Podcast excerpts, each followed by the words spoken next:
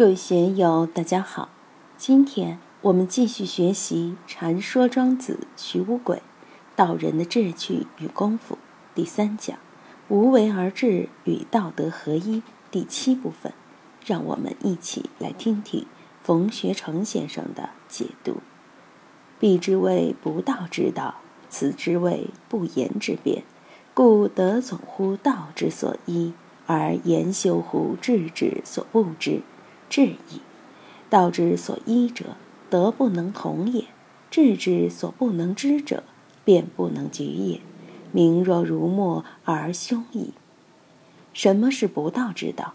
要知道，沉默是金啊！沉默的妙用，只有那些饱经风霜的人才会有切身的感受。而不言之辩呢？文化大革命时期，不少人在大辩论中辩来辩去，落得一身心颤。只有那些行不言之辩的人，才能太平无事，处事泰然。其中的机趣真是妙不可言。所以在矛盾是非纠缠不清的地带，你能奉行不道之道，不言之辩，护法神就时时在你身边，吉祥指指啊。当然，不道之道，不言之辩是道上行的见解，在道家学说里是被反复提到的。齐物论里就说。道招而不道，言辩而不及嘛。那边说不道之道，这边说不言之辩，为什么要这样说呢？因为德总乎道之所依，得道的人肯定有德。在道家学说里，这个一非常重要。我这几次也反复谈到，宇宙是一，大道是一，人心是一，心佛众生三无差别，也是一，总。就是体道得道得大总持，这个德与道合一，才能称为得道。如果不能和道打成一片，就不是真正的有德，更说不上得道了。所以得道的人一定是有德的，一定是德和道打成一片，水乳交融，没有彼此的。而言修乎智之所不知，智矣。这句话与《齐物论》里说的“知止其所不知”。智矣是同一个意思，言修乎智之所不知。这个言是人们对事物认识的表达，语言表达应该清晰。你若对事物的认识清楚，语言表达也就清楚。另外，语言的清晰还依赖于语言的内涵，语言的内涵离不开严谨的逻辑程序，而逻辑程序来源于知性，来源于智慧，但。知性智慧是有限的，所以庄子又要我们知止。庄子里经常谈到这一点，大宗师里就有“夫智有所待而后当，其所待者特为定也”。所以，不论语言表达的多么清晰，我们的智慧和面对的对象永远是有限的，永远存在着一个未知的、不知的地带。这个地带，语言是无法表达出来的。我们不知的地方太多，就算在眼前，也有很多不知的。比如这个桌子多少钱一张，我们不知道；哪个厂家生产的，我们也不知道。眼皮下的这些，我们都不知道。对于更大的空间的事情，我们能知道多少呢？有一次，我在成都和几位学佛的朋友在茶馆里喝茶，他们学佛法学了很多年，谈起来头头是道。当时我拿了一个苹果，分成几份让他们尝，然后问他们苹果的味道是什么样的。有人说苹果是甜的、脆的，我说甘蔗也是甜的、脆的，梨子也是甜的、脆的。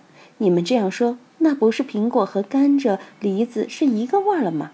他们不明白，认真的又说了一通。我说都不对，你们再继续说。再说了一会儿以后，他们自己都糊涂了。苹果到底是什么味道啊？我说，你们看，连苹果是什么滋味都说不清楚，还想妄说佛法。其实我们经常都会陷入这样的状态之中。言修乎智之所不知，所以我们要明白语言表达的局限性。如果明白了这个道理，那你就不简单，变聪明了。孔夫子说：“知之为知之，不知为不知，是智也。”这样，你才是个真正聪明的人。如果知之，我知道；不知，我也知道，这样不懂装懂就不好。我们一定要甘于处于不知的状态。禅宗这样讲，庄子也这样讲。我讲信息明的时候，把这些道理说得很细，这里就不多说了。大家有空可以多看看。在成都有一位哥们儿，自以为是，自认为没有看不懂的书。我问他：“熊十力先生的《新唯识论》你能看懂吗？”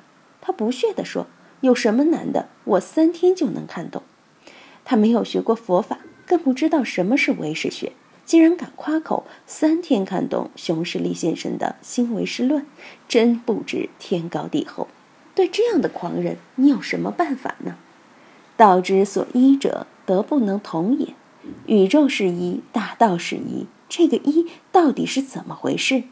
德和大道能够等同吗？我们说孔夫子体道而行。但是他老人家只活了七十多岁，没有活到千秋万岁。释迦牟尼佛更不得了，也只活了八十岁，没有与天同寿，更谈不上与大道同寿。那么与道同是什么意思？谁能与道同？什么东西能与道同？为什么说德不能与道同？因为大道包容并超然于自然性、社会性、精神性。当我们说德的时候，往往以儒家所讲的德去理会，就已经有社会性的烙印，已经被打上了思想和伦理的烙印了。所以，这样的德不能简单的与道同一。当然，道家在这里讲的德，还不是儒家讲的德，两者之间是有差别的。